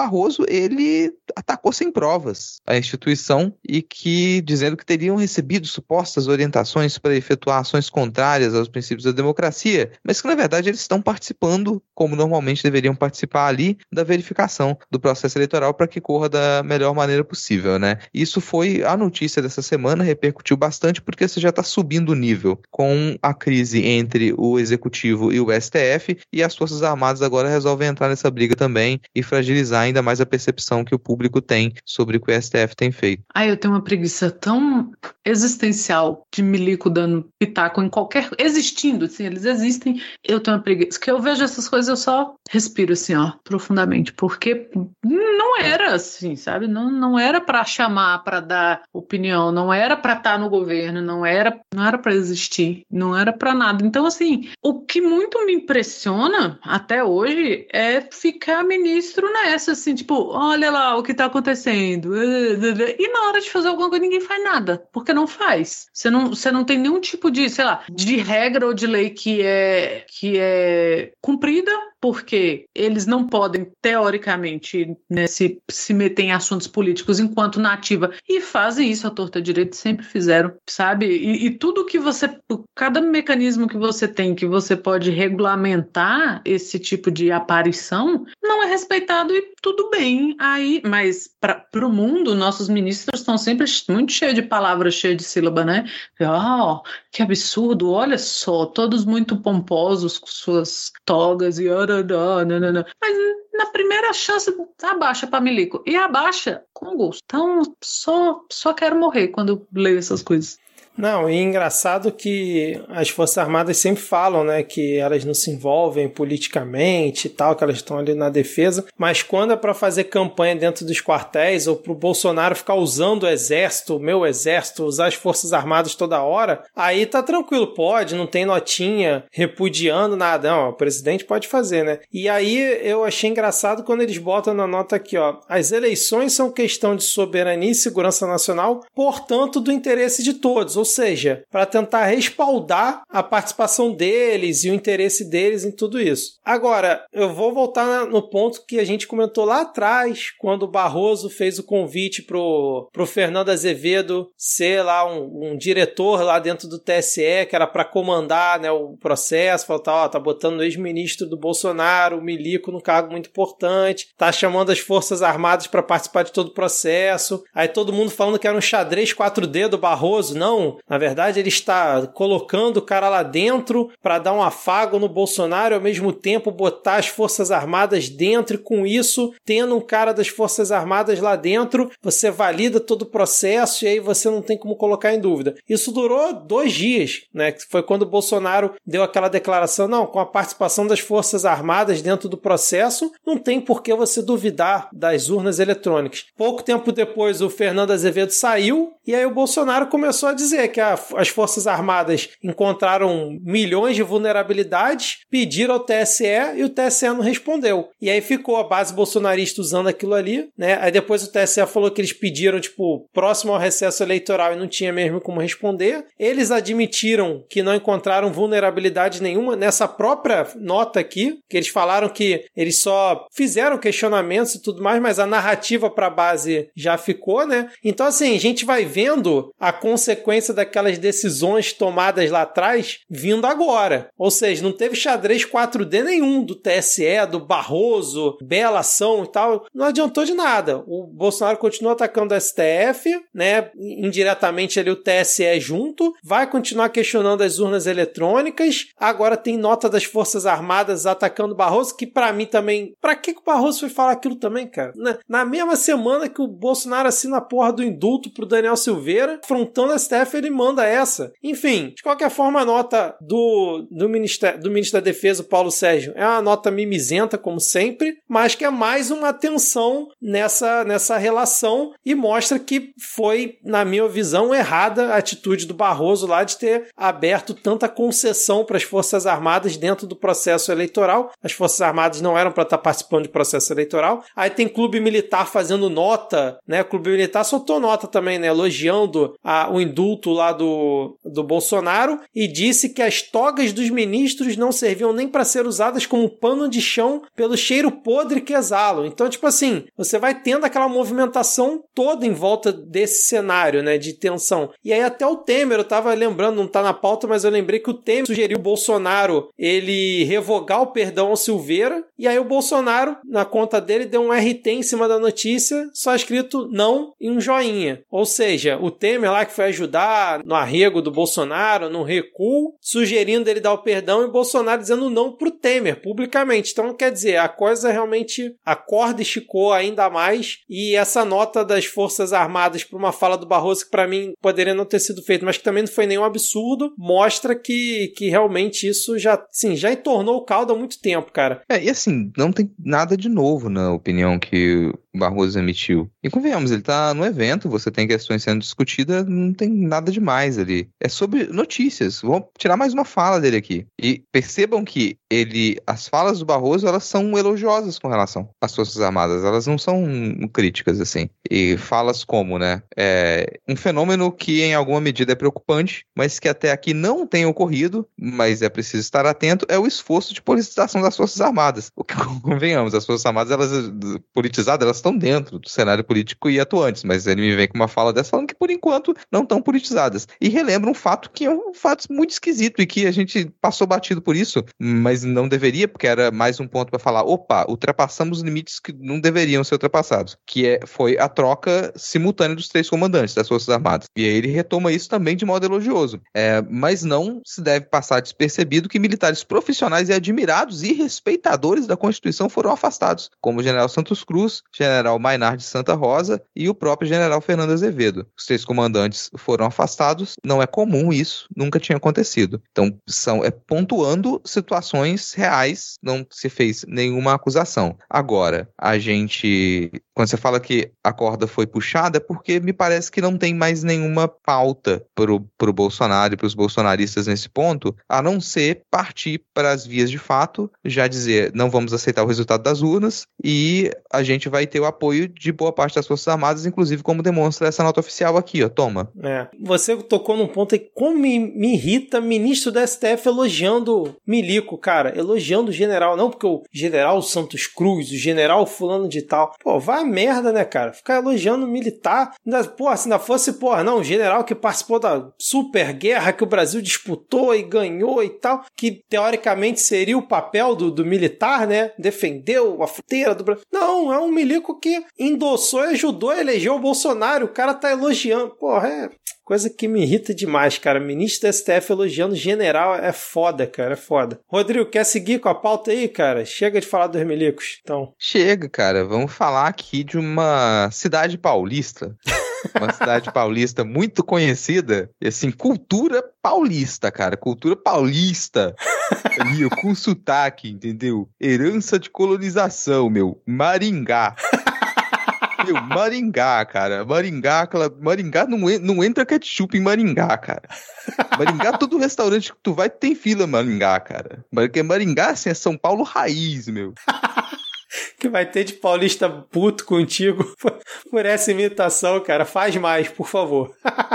Ah, é isso, cara. O, o, nosso querido Marreco é uma das justificativas dele para mudar o seu domicílio eleitoral para São Paulo, que é uma coisa que estão questionando, né? Falando, porra, peraí, você vai concorrer por São Paulo como? Você morava aqui desde quando? Onde, onde que você mora? E aí ele, no meio da explicação dele, que tu vê claramente que ele tá se enrolando, cara. Ele, ele não sabe por onde escapar na resposta. Ele fala que Maringá é uma cidade de uma região colonizada por paulistas. Então isso justificaria essa troca de domicílio domicílio eleitoral dele. Uma das justificativas. O Rodrigo que gostou muito, cara. O Rodrigo fala que a cada fala do, do Moro parece uma sketch nova, né, cara? É, eu passei a acompanhar, assim, as, as postagens do Moro e as falas dele como realmente um perfil de comédia. Não tem um tweet do perfil do Sérgio Moro que não seja vergonha alheia, que não seja constrangedor. Se você passa a acompanhar aquilo como perfil de comédia, fica maravilhoso. E o Reberbera? Reberbera. Reberbera, cara. São. Paulo vai ser o centro dos acontecimentos que acontecem em São Paulo. São Paulo vai ser o centro dos acontecimentos que acontecem em São Paulo. É assim, recorte lindo essa citação. E noto que o que fizeram no Sérgio Moro para que ele consiga falar sem aquela voz de marreco, vocês repararam que tem funcionado, assim. Nessa entrevista, a voz dele, ela tem um pouco mais de grave, tem uma outra dicção, só que por outro lado ele não consegue acertar as sílabas das palavras. Então você ganha de um lado e perde do outro, né? Continua invendável. Bicho, ele se enrolou para responder pro Bial que tipo de livro que ele estava lendo, né? Então, assim. é, é o cara que pegou tudo que, sei lá, que, que ele conseguiu juntar aí de mínimo de credibilidade com quem, né, se dispôs a dar e fez uma bolinha de papel e jogou no lixo. Foda-se. é, e agora já nem tem mais certeza se ele vai se candidatar a alguma coisa, né? Já não deu garantia. Parece que agora a União Brasil tá puto com ele com isso. Porque. Porque já gastou a grana da galera, né? É, exatamente. Queria... Eu acho que ele não se candidata, não. Eu tô começando eu, a é acreditar é, nisso, cara. É um peso, é um desgaste para a imagem dele muito grande, assim. Eu, eu acho que esse é o motivo, esse desgaste é o motivo pelo qual o Hulk não se candidata. Embora de quatro em quatro anos ele ameace a Globo, né, para ter aumento de salário, ninguém, assim, é um, um desgaste da própria imagem que não é todo mundo que segura, sacou? O cara tem que ter nada a perder, assim. Que no caso dele, talvez, né? Sei lá, o resto da dignidade dele e tal. Tanto que a mulher dele até sumiu. No, até quando ela era, ele era ministro, ela aparecia, falava umas bobagens, né? Queria posar de, de imperatriz, assim, e, e, meio que sumiu. Então eu acho que, ainda mais agora, esse negócio ah, que São Paulo é o hub, é o hub dele. E aí, reverber, reverber, nem sei mais qual é a palavra certa. Meu Deus. E o cara não é levado a sério por, por absolutamente mais ninguém. Eu acho que ele não aguenta o desgaste. O União Brasil vai ficar puto com ele, vai tirar o dinheiro do rabo dele de volta. E já era, vai virar essas figuras folclóricas, assim, que, que fica meio na asa ali e meio. Ah, alguém, alguém de vez em quando vai lá perguntar o que, que ele acha de algum acontecimento político e tal, mas acho que estamos vendo o declínio do Marreco, o seu inverno final. É, daqui é, a pouco cara... ele vem para prefeito de Maringá, né, daqui a dois anos. E outra coisa, uma coisa é dar volta no Podemos, outra coisa é dar volta no União Brasil, né, cara? Então. É. Não, e ele ter mudado o, o domicílio eleitoral dele, e aí depois ele volta e quer ser prefeito de Maringá, a galera é rancorosa. é, pois Paulista é. é rancorosa. Deve ter ficado ali no DNA. Cara, faz sua campanha lá, Moro, tá? pra prefeito de Maringá, Maringá, Presépio Paulista, imagina. Consegue, vai conseguir. É, agora, concordo que ele não aguenta esse tranco. Me lembro vagamente de uma fala do Lula, acho que antes dele, dele ser preso, que ele dizia que, cara, o que ele aguentou apanhando da imprensa de adversários durante décadas, esse pessoal aí não aguentaria durante meses. E não, não precisou nem começar. Essa galera não aguenta. Não aguenta a pressão que é estar em evidência e participar da, da vida política no Brasil nesse nível. Concordo também. O Hulk não aguentaria. Não aguentaria aí alguns meses de campanha com a vida dele sendo é, escrachada, né, pro público público e é. qualquer deslize sendo utilizado como, como munição. Não aguentaria. Mas já que eu falei do Lula e do PT, isso, quando a gente fala do Lula e do PT, eu, eu tento, gente. A gente tenta aqui não colocar Ciro Gomes na pauta. Sério, mas é assim, ele faz questão. Porque, é um candidato que não chega a dois dígitos na campanha, é, mas é um político de grande importância para a nossa história, recente história democrática, não dá para negar. Tem aquele quê de tristeza, de ver a decadência, já que a gente falou de decadência, de ver esse, esse último inverno de Ciro Gomes, tem um quê de tristeza. Só que esse quê de tristeza passa na hora que você começa a ouvir as declarações recentes dele e a ler o que ele tem escrito. Um exemplo aqui é que surpreendeu algumas pessoas, não sei como, surpreendeu, as pessoas perceberam agora que o que restou do Ciro Gomes é bater no PT. E que de tanto bater no PT e bater no PT melhor do que muita gente consegue fazer, ele começa a ganhar terreno, ganhar ali um, notoriedade entre os bolsonaristas e os antipetistas de modo geral, o que sobra para ele. Um perfil, né, que é o Marcelo de Carvalho, perfil bolsonarista, foi lá twittar Impressionante, ninguém bate no PT como o Ciro Gomes. Assistam esse vídeo. Não vi Moro, terceira, quarta, quinta, sétima via baterem desse jeito. Porque é só para isso que essa que ele passou a servir. É o candidato que mais bate no PT. E convenhamos, nesse cenário, ele bater no PT, ele vai segurar os seus eleitores antipetistas e vai continuar perdendo terreno, e perdendo terreno e deixando o PT em evidência. Eu até me questiono, será que Ciro Gomes, no fim das contas, ele talvez seja um herói? Talvez Ciro Gomes. Ninguém. É sério, pensem assim, gente. Nossa, faz, onde vai parar isso? Mas faz tempo que a gente não faz nenhuma referência aqui a Harry Potter por motivos óbvios. Mas vamos lá. A gente, o pessoal acompanhou ali a saga inteira de Harry Potter odiando o Severo Snape como o personagem que era o vilão, até chegar no final e descobrir que ele se sacrificou fazendo um papel de infiltrado como vilão para poder manter ali um ponto de confiança. Talvez Ciro Gomes ele tenha se transformado no nosso Severo. Já imaginou isso? Ciro Gomes, nosso Severo Snape, ele tá ali para manter o PT em evidência, batendo no PT e criando sempre um fato para que, na verdade, o PT ele seja elogiado. Ele passa a ser essa figura que aceita, aceita na, na, atrás das cortinas que não vai conseguir se eleger e aceita fazer esse papel. Eu vou destruir o resto da minha notoriedade política para ajudar o PT a se eleger e vencer o fascismo nessa eleição de 2022. E aí, no futuro, isso se revela. Depois da eleição do Lula, se revela. O Lula traz esse grande apoio que a gente recebeu aqui, a pessoa que aceitou fazer esse papel, recebendo ataques de todos os lados, se ridicularizando para poder auxiliar na nossa campanha. E o Ciro Gomes se transforma num herói. Se não é isso, Ciro, pensa que pode ser.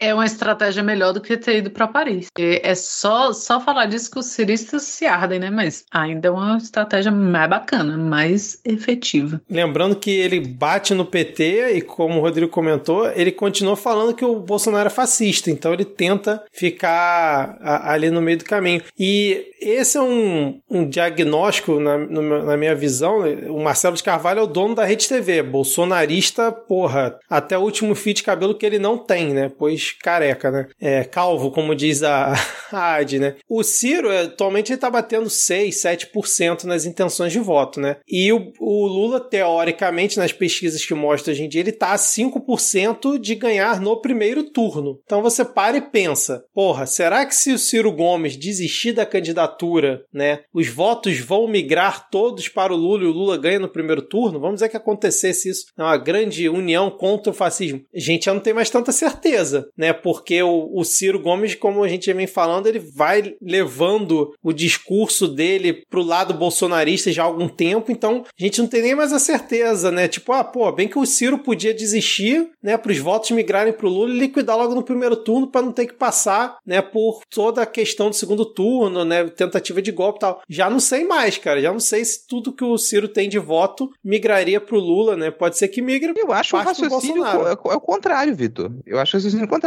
A grande maioria dos eleitores do Ciro Gomes hoje são antipetistas. antipetistas são aqueles né? eleitores que vão preferir votar em qualquer pessoa menos no Lula. É. Sabe, são antilulistas. São nem antipetistas, são antilulistas. São pessoal que odeia o Lula e que por isso se mantém ali na base do Ciro, mesmo que ele já não fale mais de projeto, não fale de nada. A única pauta dele é bater no PT. É, acho mais provável que uh, praticamente todos os eleitores do Ciro, se ele resolvesse abandonar a candidatura, ou migrem para o Bolsonaro ou para algum outro desses candidatos candidatos que tentaram fazer a terceira via ou anulem o voto. É. E... O Ciro é o pior tipo de terceira via. Eu tenho pensado nisso ultimamente. Por quê? Porque ele acha que o eleitor dele é burro. Embora o eleitorado dele se arvore né, do verniz do somos muito inteligentes. É, na eleição passada teve um, uma piadinha que fazia um trocadilho com QI, por isso que, que o voto tem o QI não sei o quê, por isso que eu voto Ciro e tal. Então, é uma galera que se arvora de ser tão inteligente que não foi pega pela polarização. E, na verdade, o Ciro tá fazendo essa galera de, de otário o tempo inteiro. Porque o cara que não vai votar no Lula a essa altura do campeonato, aliás, eu vou até reformular, o cara que vai votar no Lula nessa altura do campeonato, tirando ali aquela galera que é lulista raiz, todo mundo tem um tio desse em casa, né, que você votou no Lula, que o Lula pode fazer. Tem, o pai de uma amiga minha diz assim que se o Lula mandar ele votar no grampeador aqui, ele vota no grampeador. Mas todo mundo que vai votar no Lula agora tem suas críticas muito bem fundamentadas orientadas ao Lula, ao lulismo, ao PT, ao... Então, o Ciro vem trazer essa, essa novidade, né? E ele vai se afastando do, do Lula até dar a volta no mundo e pegar na mãozinha de um bolsonarista se tratar seu eleitorado como, como idiota, como idiota, assim, porque você mantém as pessoas naquele frenesi do Lula ladrão, o maior ladrão que já existiu, mas o Bolsonaro é fascista, o Lula é ladrão, mas o Bolsonaro é fascista, o Lula é feio, mas o Bolsonaro é mais feio. E uma hora, assim, eu não acho que esse discurso se segure até a eleição. Uma hora a galera vai falar, tá, mas e aí? Porque ele atraiu um público que era o público que queria ver ele falando de projetos, de desenvolvimento, de nananã. E aí ele resolveu ser o tio doido, mas uma hora essa galera vai ficar assim, ok. Mas lembrem-se que nós somos o eleitorado inteligente, então volta aí fazer coisas inteligentes, fale coisas inteligentes. E ele não vai voltar a falar coisas inteligentes, não vai ficar igual aquele meme do cara cutucando um bicho no chão com um graveto, assim, vai Ciro, fala algo inteligente, fala que Tatu não sobe no topo, e o Ciro vai estar tá lá de mão dada com o bolsonarista, que o Lula é feio, o Lula é bobo, o maior corrupto desse, desse país, isso que right? Sabe-se lá, né, se a gente não vai dar esses, a gente não, eles, esses 6, 7, 8% aí pro voto nulo. É verdade, cara. Enfim, vamos ver como é que vai ficar isso. O Ciro também criticou, né, o silêncio do Lula em relação ao decreto lá, o indulto do Bolsonaro, né? E aí o pessoal criticou muito ele, aí ele chamou os lulistas de seita de fanáticos lulistas e classificou Bolsonaro como o ser mais demoníaco que já povoou nossa política. Aí ele se explica lá e tal. Enfim, falou que não, não se pode falar da falsa divindade, né, que é o seria o Lula e tudo mais. É, agora, Rodrigo, deixo para vocês aí falarem sobre as mudanças na comunicação da campanha do PT. Hoje teve o um encontro do Lula, né, com o pessoal da internet, né, das internet, né, influenciadores e tudo mais. Mudou a agência de publicidade da campanha do Lula porque acharam que não estava muito encaixada com o momento atual do país, estava meio sem graça. Já escolheram, parece que o novo nome da coordenação. Enfim, como é que vocês viram essa, essa movimentação aí na, nessa pré-campanha do Lula? Lembrando que o Lula, nos últimos sei lá quantos meses, continua com a mesma quantidade de votos, né? Ele não cresceu, mas mantém ali o seu patamar estável já há muito tempo. Então, teoricamente, a comunicação também não estava tão falha ainda nesse momento, né? Mas talvez vocês pensando uma coisa já mais à frente, enfim. Como é que vocês viram essa situação? O que o Lula teve até agora, né, desses, dessa porcentagem, eu dou graças às campanhas anteriores do Lula, porque eu não sei se, se é uma coisa só de Brasília, mas porque eu tenho visto muito tanto em perfis aqui como na rua, mas as pessoas têm usado a identidade visual de campanhas antigas do Lula, as pessoas têm usado jingles de campanhas antigas do Lula. Então, assim, é uma coisa que ficou muito forte no imaginário do brasileiro, sabe? Se, se você não acha maravilhoso o vídeo das pessoas fritando numa rave ao som de Lula lá, meu amigo, você tá, você tá pagando a internet errado. Então, todo esse é um trabalho que foi feito e que faz parte, sei lá, da cultura eleitoral do brasileiro, as campanhas do Lula. Aquela foto do Lula com o menino, que aí, aí ele, ele encontrou o menino depois, mas o menino era pequenininho e tem uma coisa até meio, meio capela sistina, né? O Lula bem iluminado no alto, como se fosse uma reprodução daquela. Tudo safadeza de marqueteiro, mas muito bonito, que é para isso que serve marqueteiro. E eu acho que o PT tá, tá perdendo, não tá perdendo, mas não está ganhando, porque nós, né, tirando os jovens, hoje a gente pautou muito jovem aqui. O jovem, ele não tem essa memória afetiva com as campanhas anteriores do Lula sabe? O, o jovem não tem a lembrança de, sei lá, de ter ido a bandeiraço com a família, ou de ter usado alguma camiseta do Lula, ou de ter. Porque para o jovem o Lula já era situação, o PT era situação. E só hoje em dia que a gente está nesse de você fazer manifestações a favor do governo. Então, como o jovem era situação, não tinha por que se usar bandeira do Lula ou esse tipo de coisa. Só se a gente fosse doido, do jeito que somos agora, né? Mas você não tinha manifestação a favor do presidente ou uma continuação, porque o que a gente tem hoje é uma continuação de campanha, né? O Bolsonaro está em campanha, ele nunca saiu da campanha, nunca deixou de fazer campanha. Então, o jovem ou a pessoa que, sei lá, que tem menos de 30 anos, mas não era muito ligada, não votava e tal, mas que tem, é, ainda é o público estratégico para o PT, ela não tem muito esse, essa memória afetiva com essas campanhas anteriores do Lula. Então, eles estavam falhando ou não estavam conseguindo, melhor dizendo, é, atingir essas pessoas pessoas. Porque todos os 40% que você tem é da galera que cresceu assoviando Lula lá, é, sabe os jingles de cabeça. Então, foram campanhas muito bem sucedidas. E aí, como que você vai reproduzir isso agora se os marqueteiros morreram, foram presos ou estão trabalhando por Ciro? Porque é triste, eu, eu, eu ri aqui de nervoso. Então, você tem que ter uma coisa tão maravilhosa quanto. Porque você fazer uma campanha meia-boca do Lula não vai colar.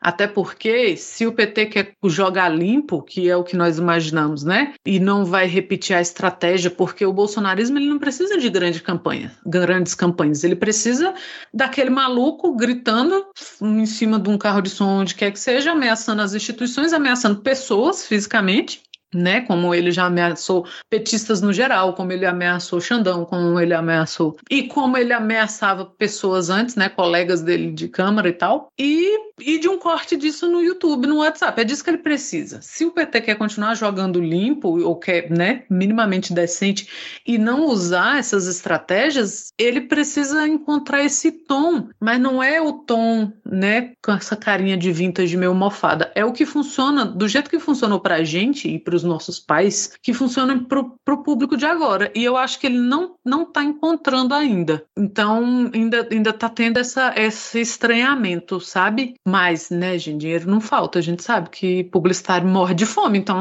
qualquer coisa que você apontar e falar, ó, oh, meu filho, toma aqui uns mil, o cara faz bem feito. Mas você tem que pegar alguém com a cabeça boa. Você vai pegar um cara para fazer longos vídeos de TV, aí você não chama a atenção de ninguém. É, o problema é que estão falando que o Lula bateu o martelo e decidiu contratar o publicitário Sidônio Palmeira, que foi responsável pela campanha de marketing do Haddad em 2018. Então, Apesar que a campanha do Haddad era Haddad é Lula, Lula é Haddad. Então já tá. E agora Lula é Lula. É, pois é. A campanha vai ser isso: Lula é Lula.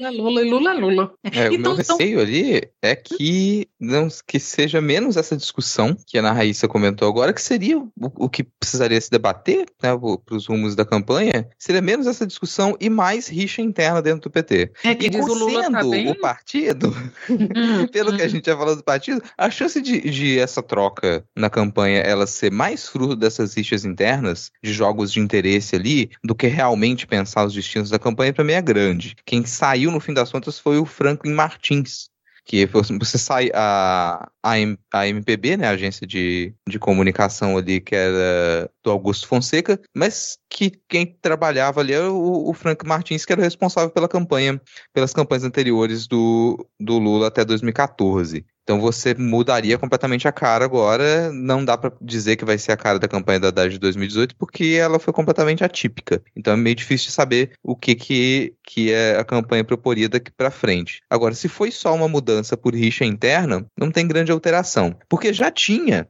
a campanha ela já teria o foco de apresentar os problemas reais do Brasil de Bolsonaro, comparado com a possibilidade de solução que ela já foi efetivada em governos anteriores do PT que agora a gente poderia retornar a isso, como o controle da inflação, aumento do poder de compra, acesso à educação, melhoria na saúde. Isso a gente isso já estava presente. E agora o foco supostamente vai ficar ainda mais em cima disso, né? Em perceber como que o governo Bolsonaro destruiu a economia e afetou principalmente os mais pobres. Isso é efetivo? É efetivo. Mas como a Anaís estava falando, a questão é como que isso vai ser feito. Como que você consegue apresentar isso? Como que essa discussão vai chegar até as pessoas? Não sei, não tenho tanta confiança de que isso vai se acelerar, porque pela fala até que, que no dia hoje, a gente está gravando, o Lula ele participou de um encontro com youtubers e parte das falas dele, elas ainda ficam com um pé atrás. Ah, eu só vou realmente me posicionar agora no começo de maio, quando eu for oficialmente o, o candidato. Por enquanto eu estou aqui falando, mas as minhas falas elas não são, não são oficiais. Quando eu for oficialmente candidato, aí a postura muda. Cara, é campanha permanente. A gente já, já faz aí nessa última década, a gente já percebeu que o, o que funcionou para políticos de extrema direita e é o que a gente tem que enfrentar, mesmo que a gente não tenha que repetir isso, é essa ideia de campanha permanente. O Bolsonaro nunca deixou de fazer campanha. E isso talvez explique um pouco por quê. Um pouco, não totalmente, mas explica também por que mesmo tendo feito o pior governo da nossa história, mesmo que toda a população tenha perdido, mesmo que a fome tenha voltado a crescer no país, mesmo que a gente não tenha nenhuma perspectiva de controlar a inflação de menor da economia, mesmo assim, ele ainda tem consolidado ali quase seus 30% de votos. Ele nunca deixou de fazer campanha. Então não, não dá para ficar esperando e saber agora vai começar a campanha oficial e aí a gente vai apresentar as nossas peças e como que a coisa vai atuar. A não ser que você tenha um arsenal muito bem engatilhado para conseguir chegar em peso e já em maio você explodir uma campanha e conseguir atingir a maior parte do seu público, principalmente o público evangélico que, que ele tem é, batido muito na tecla que vai ser um dos focos e realmente tem que ser, né? Mas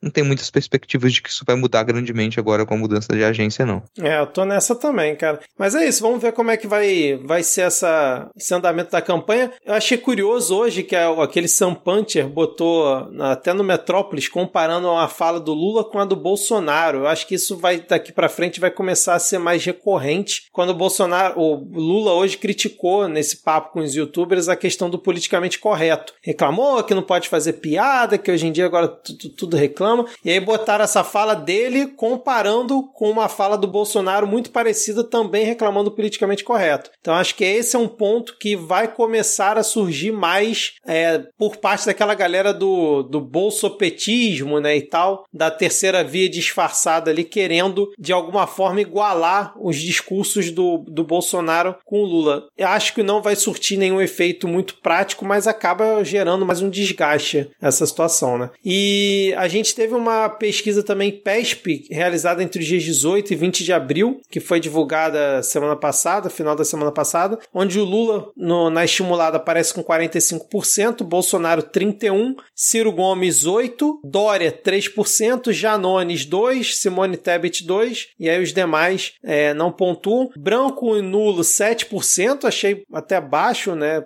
Vem se mantendo nesse patamar. E aí no, no eventual segundo turno, o Lula ganharia de todos e com uma distância de 20 pontos para o Bolsonaro, que é uma coisa que vem diminuindo, mas se mantém numa uma coisa estável, né? Assim, confortável, eu diria. E aí foi mais uma pesquisa realizada por telefone, né? O Rodrigo sempre gosta de lembrar, encomendada pela XP. E aí, o, o detalhe dessa, dessa pesquisa, que é mais uma como tantas outras, é que o, o general Heleno foi no Twitter questionar a pesquisa dizendo o seguinte: por que uma empresa de investimentos do porte da XP banca uma pesquisa do tal de PESP? Em um país de 149 milhões de eleitores, entrevistou apenas mil por telefone? Vitória estrondosa do Lula? E o resultado ainda é divulgado pela imprensa. Então, temos aí o general responsável pelo GSI dando toda a sua demonstração que entende, porra, muito, né, de estatística e de pesquisa eleitoral, né, cara, por amostragem e tudo mais. Na metodologia tá na, no sangue do general Heleno. Mais algum comentário aí sobre pesquisa, Lula, Ciro, general Heleno, BBB? Tá rolando a final do BBB enquanto a gente tá gravando aqui. Nada? Podemos seguir? O general Heleno não foi o que postou o próprio CPF uma vez no Twitter? Foi, um meio, o próprio. era, só, era só isso que eu tinha Ai, meu Deus do céu, é isso então. Então chegamos aqui no nosso final do episódio, né? Vamos agora para o momento dos salves e dicas culturais. Ana, quem você acha que vai ganhar o BBB? Eu não tenho ideia. Eu nunca vi um episódio do BBB na minha vida. Só pra gente se posicionar aqui pros ouvintes, então, né? Infelizmente. Mas já, já sei que eu não queria, que é um tal de Arthur Aguiar. Pô. Por mim podia pegar fogo ao vivo. Aliás, mas... a Arthur tá foda, né? Arthur Duval, Arthur Aguiar, Arthur Lira, é, é, Arthur Weintraub. Gente, é, parem de colocar esse nome nas crianças. Não, não tá trazendo coisas boas. Imagina. Rodrigo, quem vai ganhar com o fim do BBB é o público. O público, né? Verdade. É o maior vencedor, sem dúvida nenhuma. Então vamos agora pros salves aqui. Tá recheado os salves hoje, hein, cara? Vamos lá, ó. Arroba Mariane Yurk. Um beijo para vocês, um beijo pro meu irmão e meu cunhado que estão aqui refazendo a primavera pro jantar de Dia das Mães. Beijo para todos vocês. Espero que estejam ouvindo juntinhos aí o Midcast. O arroba Catmaradas. Hoje faz seis meses de quando eu pedi meu primeiro salve para vocês. Caramba, ele lembra quando ele pediu o primeiro. Eu tô aqui, eu tô até emocionado aqui, cara. Obrigado aí pela, né, pelas, pela recordação boa que você tem na sua vida aqui com o momento dos salves, cara. Muito bom. Cantem um parabéns descoordenado em minha homenagem, vai? Para facilitar a leitura, meu nome é Reni, pronome ele dele. Então vamos aqui um parabéns descoordenado em 3, 2, 1. Parabéns pra você. Parabéns. Parabéns de Parabéns, seis Reni, meses. parabéns. O Reni faz mêsversário.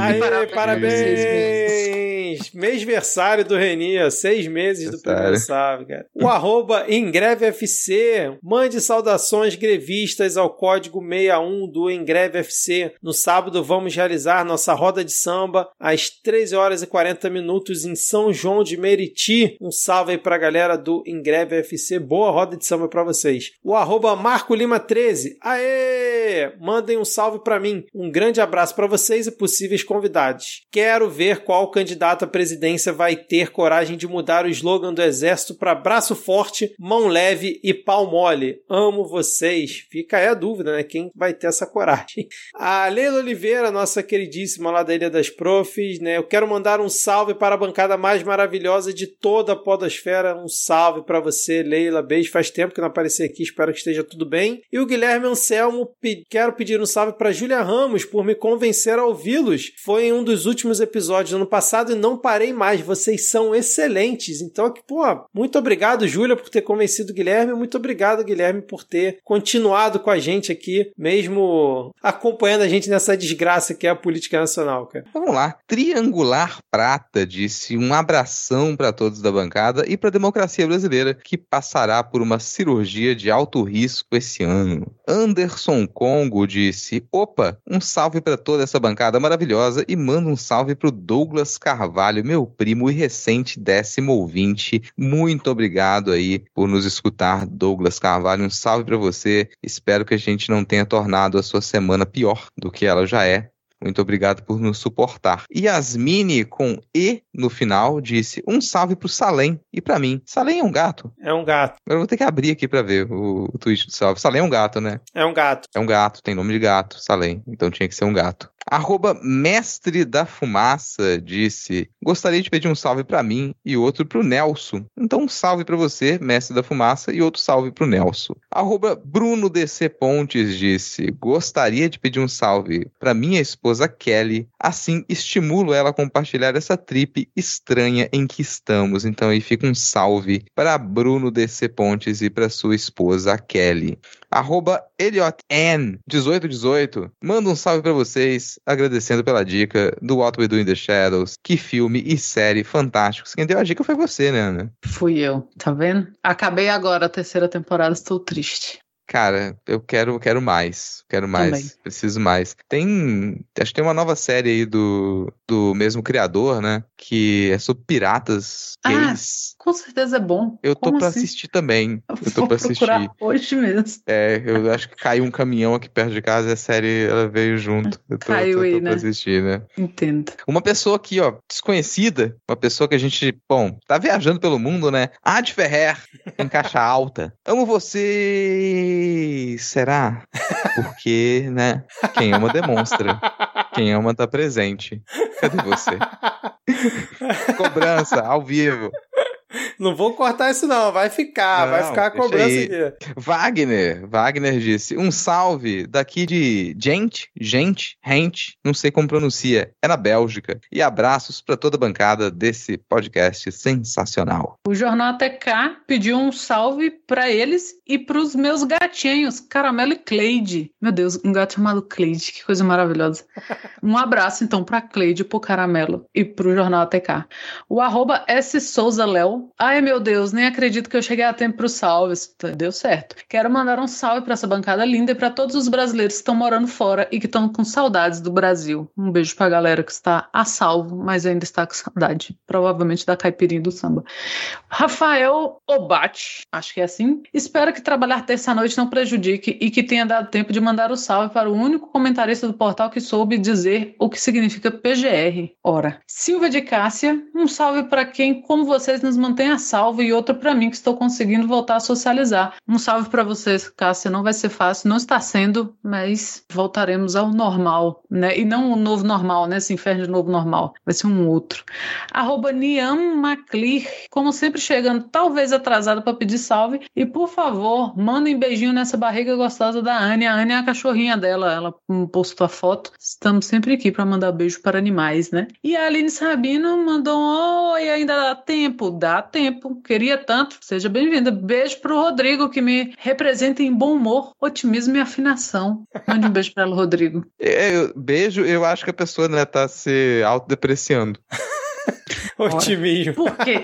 Por que você diria isso? Ai, meu Deus do céu. Vamos lá para as indicações. Cara, eu tinha algum filme para indicar, mas eu, eu tô esquecendo agora. Então vai só a thread da Rosana Pino Machado, né? Que ela debate ali se a inclusão pelo consumo da era PT causou despolitização ou não. Então vão lá, vai estar na descrição aqui do episódio. Leiam a conclusão do estudo dela, né? É uma pesquisa que ela fez aí por 10 anos junto com uma galera.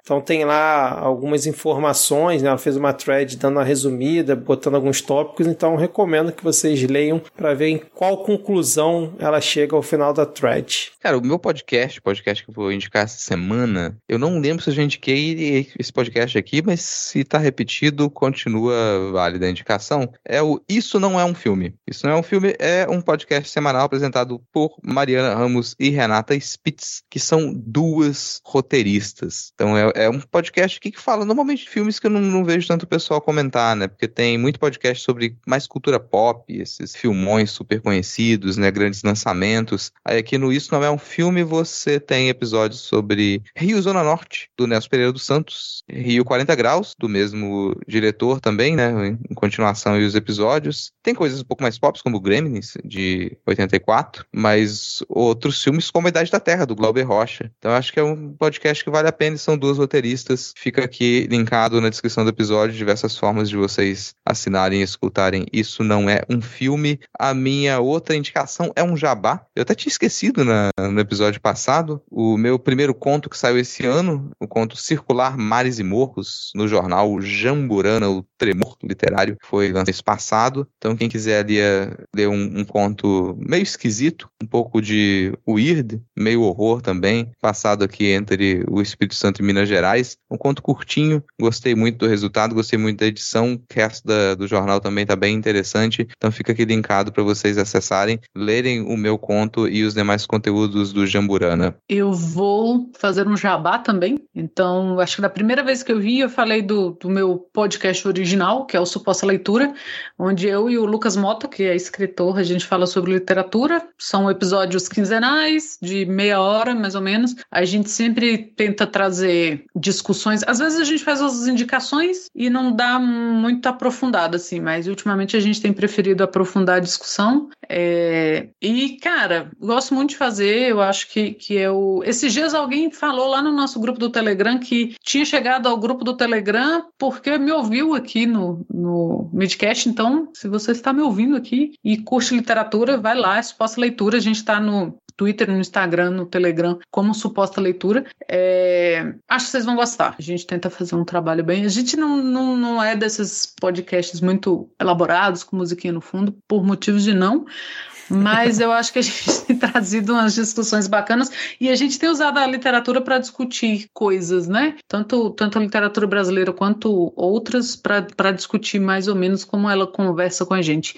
E minha outra indicação é um filme que eu assisti essa semana, do diretor Wong Kar-wai, que é um diretor de Hong Kong, e é um filme até famosinho, né? Para tá sempre em listas de favoritos, listas de filmes bonitos e tal, que no Brasil tem o nome de Amor à Flor da Pele, que é horrível o nome, mas o nome internacional dele é In the Mood for Love. E é muito, às vezes me dá uma vontade de assistir ou ler alguma coisa oriental pra gente mudar um pouco nossa perspectiva, porque até até o que a gente entende por narração muda, né? De acordo com, com assim, culturalmente. Então, é bom a gente treinando umas sutilezas que às vezes a gente não tem culturalmente, né? Quando a gente fala em narrativa, principalmente de filme, e os, e os orientais têm mais. E esse diretor é muito bom.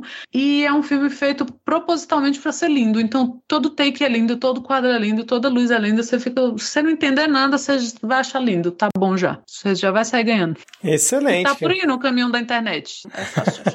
Excelente. Eu vou indicar também a série, eu lembrei aqui, não é um filme, é uma série Cavaleiro da Lua lá do Disney Plus, da Marvel. Tô achando bem legal, já tem quatro episódios, né? Sai toda quarta-feira, então fica aqui a indicação para quem ainda não assistiu. Tá muito boa a série, então fica aqui a recomendação aí para quem tem Disney Plus ou algum caminhão aí da vida se passar na sua casa. Chegamos ao final desse episódio, quase duas horas de gravação mais uma vez. Quando eu falei em off que essa gravação ia ser rápida, trouxe a gente para esse momento aqui de duas horas de gravação, mais um episódio gigante com três pessoas falando, sem musiquinha no fundo, Ana, porque tem que morrer musiquinha no fundo e podcast com só pessoas falando. Tem, quem, puta merda. Quem pensa ao contrário tá certo também, mas essa é só a minha opinião. Então, valeu ouvinte, hum. muito obrigado por nos aturar aqui durante esse tempo todo. Valeu Rodrigo, valeu Ana por mais uma semana. E semana que vem talvez sairemos de volta aqui com mais coisas insanas do Brasil. Tchau, tchau, valeu. Valeu. Tchau, tchau, valeu. Yeah.